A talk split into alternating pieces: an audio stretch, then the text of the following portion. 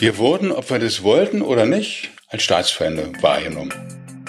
Jeder Kleingärtnerverein hier in so einem Ort wie Eichwalde ne? oder, oder Kandidienzüchterverein, da war immer jemand von der Partei für zuständig. Da, da konnte man also alle gesellschaftlichen Bereiche angucken und so, so war alles, äh, alles unter Kontrolle.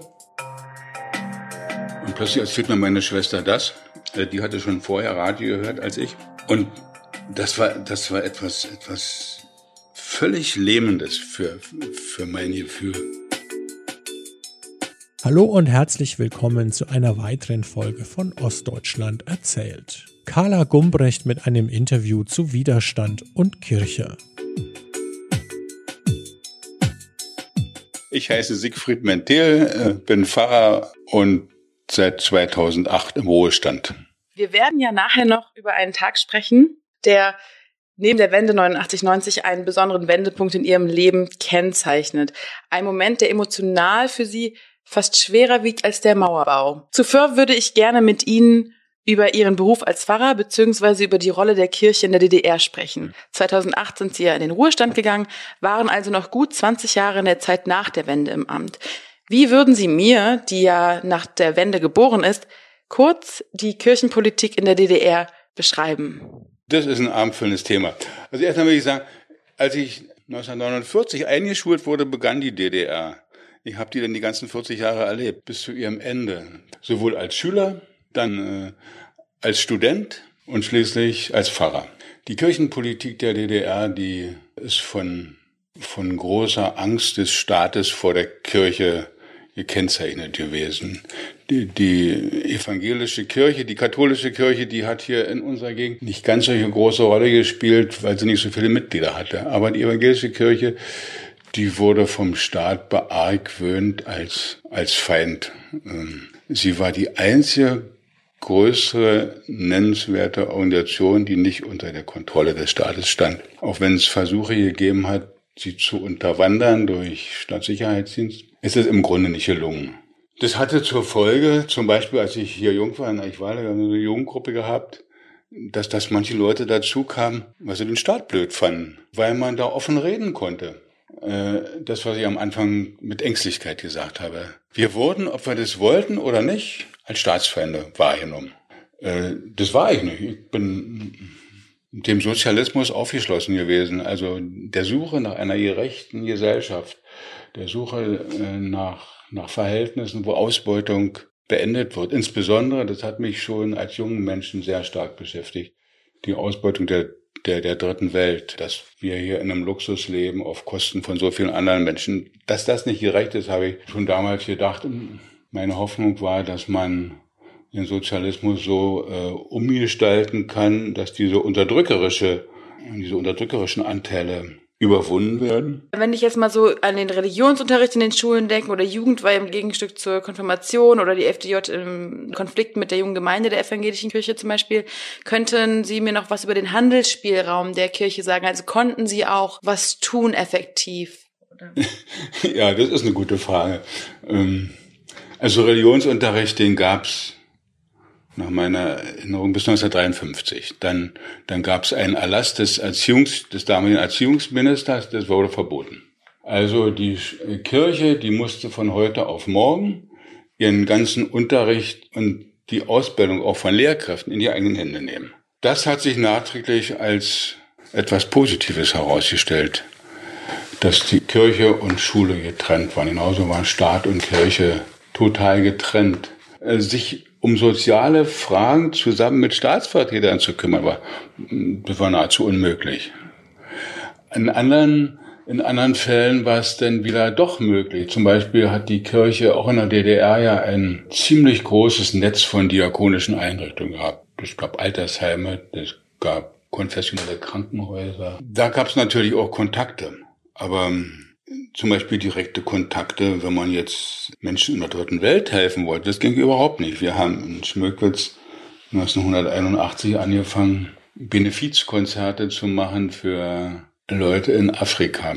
Das haben wir unterstützt ein paar Jahre lang äh, über das Solidaritätskomitee der DDR. Das heißt, wir konnten bei uns Geld sammeln wir konnten dafür Sachen einkaufen und die haben dann sich um, um den ganzen Transport gekümmert. Also will sagen, diese Zusammenarbeit, ne, die gab es an verschiedenen Stellen, aber die, die hat einen auch eingeengt, ne, in Bewegungsmöglichkeiten. Jetzt kommen wir so langsam zur ähm, Situation 1968. Ich habe gelesen, dass es im April 68 in der DDR eine neue Verfassung gab, die in Kraft getreten ist, die die Rechte der protestantischen Landeskirchen beschnitt. So wurde unter anderem die Loslösung der EKD, also dem gesamtdeutschen Dach der evangelischen Kirchen Deutschlands, beschlossen. Ein Jahr darauf wurde der Bund der evangelischen Kirchen in der DDR, also acht Landeskirchen fallen mhm. darunter, gegründet. In dem ersten Entwurf der neuen Verfassung war zum Beispiel die Glaubensfreiheit nicht mehr grundlegendes Menschenrecht. Wenn Sie jetzt mal an diese neue Verfassung denken, welche Hoffnung hatten Sie auch auf Verbesserungen, speziell jetzt 1968? Als denn hm, der Staat also, versucht hat, so, so eine Grenze zu ziehen und die Kirche in der DDR daraufhin äh, den Bund der evangelischen Kirchen gegründet hat, haben das viele, ich auch, als ein Akt der Befreiung empfunden. Weil dieses Gesamtdeutsche äh, war eine Fiktion. Äh, wir haben hier unter völlig anderen äußeren Bedingungen gelebt als die Christen in der Bundesrepublik. Und äh, für, für das Leben hier Beschlüsse zu fassen und Empfehlungen zu geben. Und da, da fällt mir jetzt ein ganzer, ein ganzer Kosmos von, von Möglichkeiten ein, was da alles nötig war. Das ging besser, wenn man wenn man das auf die Situation äh, konzentriert hat, in der wir hier gelebt haben.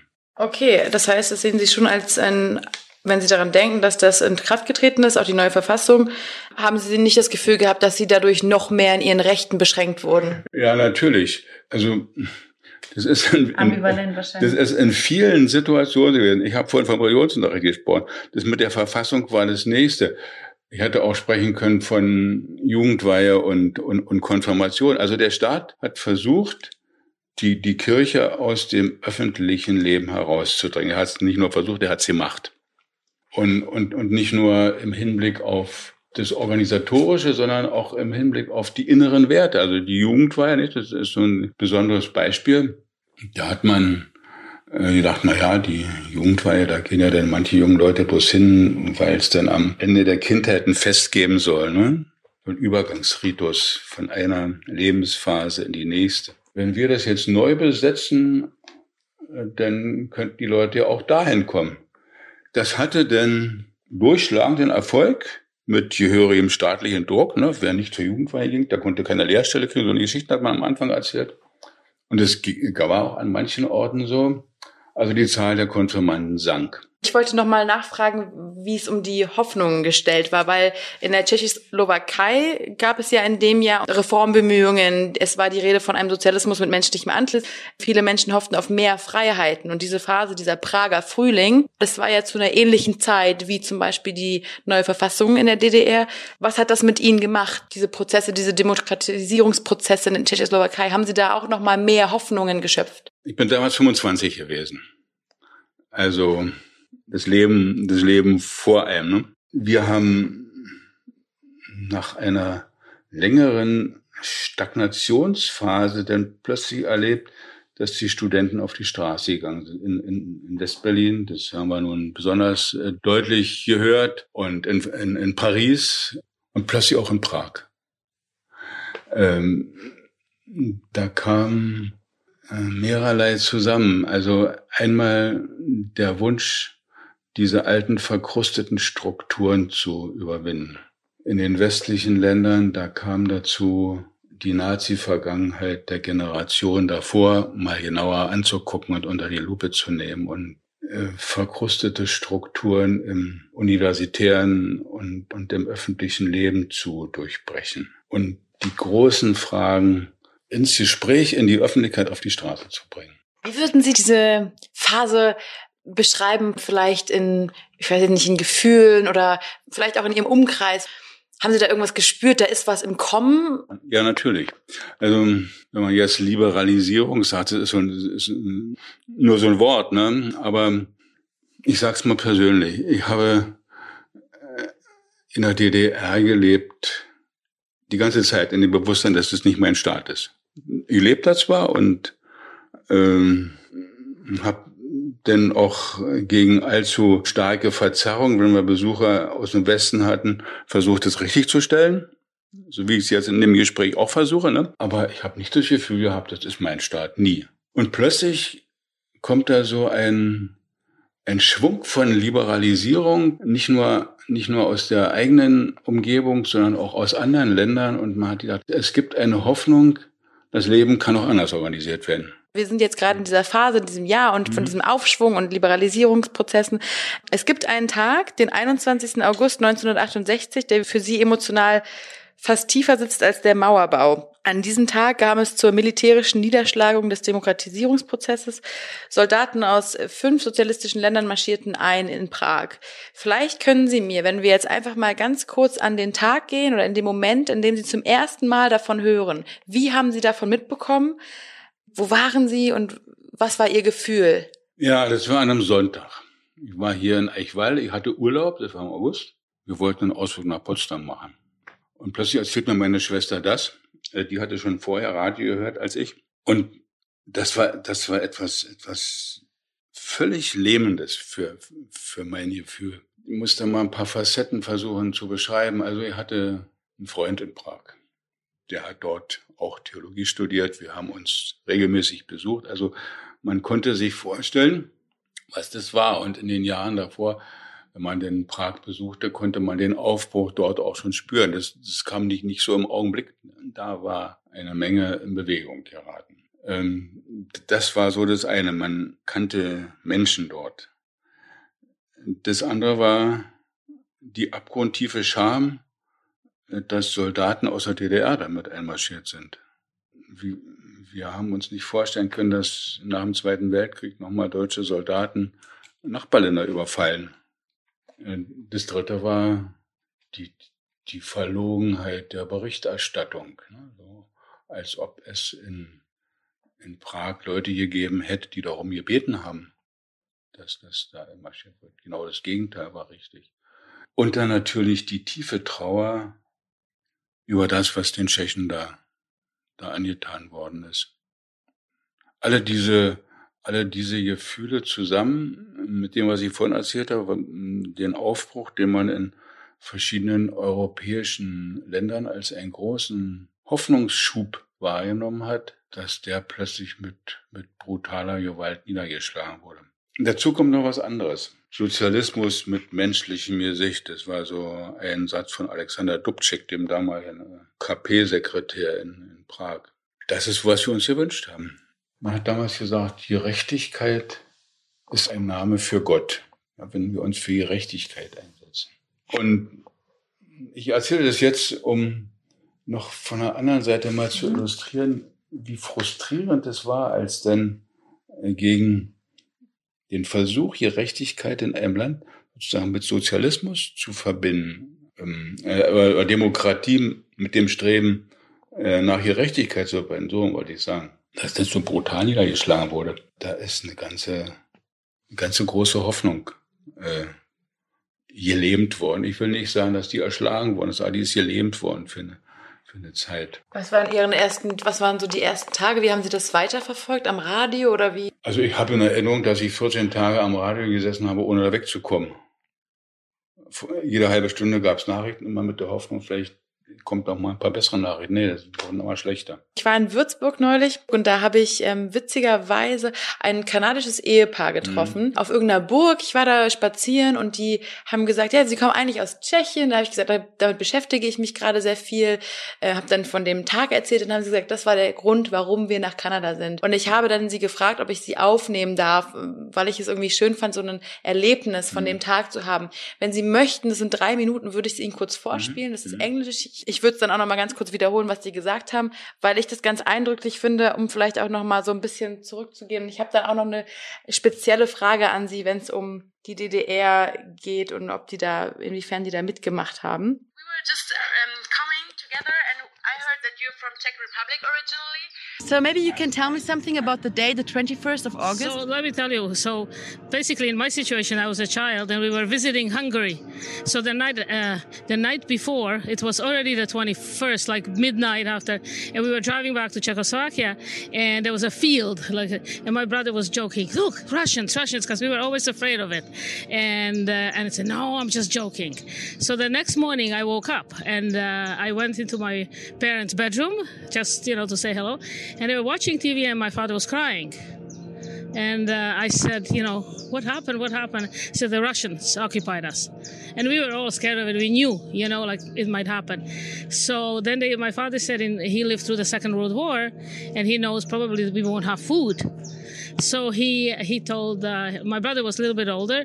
So my brother, my mother, and him, they went out to look for food, to shop, you know. And I stayed at home and waiting. The planes were flying and they were like shooting, like I guess to scare people.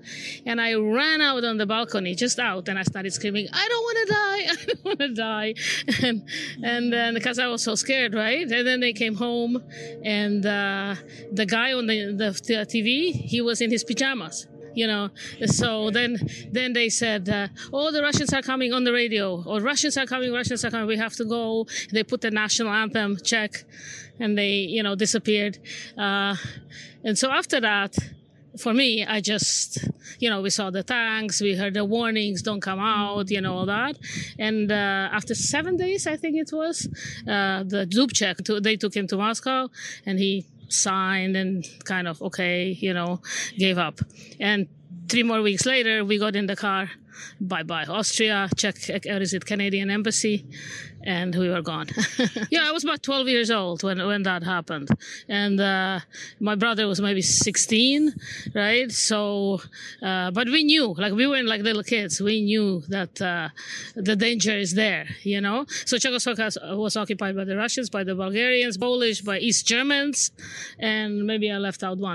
And a year later in Canada, I went to, uh, demonstrate in front of the Russian embassy on August 21st uh, with a lot of Czech people. You know what? When I think about August 21st now, for years, like I would think of it and I would, uh, like the first year I would cry, you know, and, and I would, like, I was so, because it was beautiful. Think about it. It was an idea, they called it communism with human face, or socialism, socialism with human face, not communism, socialism. So everybody would treat everybody well. Everything is open. Everything is, you know, like kind society. But it didn't happen. Sie sagt, dass ihr Bruder einen Tag vorher noch Witze gemacht hat. Das haben die öfter gemacht. Da sind Russen und das war nur ein Witz. Und am nächsten Tag weint ihr Vater vom Fernsehen und äh, die Russen sind wirklich da und nicht nur die Russen. Und während die Familie schon Essen sucht, es ruft sie, ich will nicht sterben, weil sie Angst hat. Und der äh, Moderator sitzt im Fernsehen mit einem Pyjama, weil er ganz schnell noch sagen möchte, bitte bleibt ruhig. Und im Radio kommt auch, bitte bleibt alle ruhig. Und die Nationalhymne wird gespielt. Und Dubček gibt dann auf in Moskau und sie sagt, dass er immer diese dauernde Angst vor der Besatzung war. Und ich wollte jetzt einfach nochmal, Sie haben mir ja gerade schon erzählt, was das in Ihnen ausgelöst mhm. hat und auch diese Trauer, aber wenn Sie sowas hören, ist das dann nochmal präsenter für Sie? Total präsent. Ja.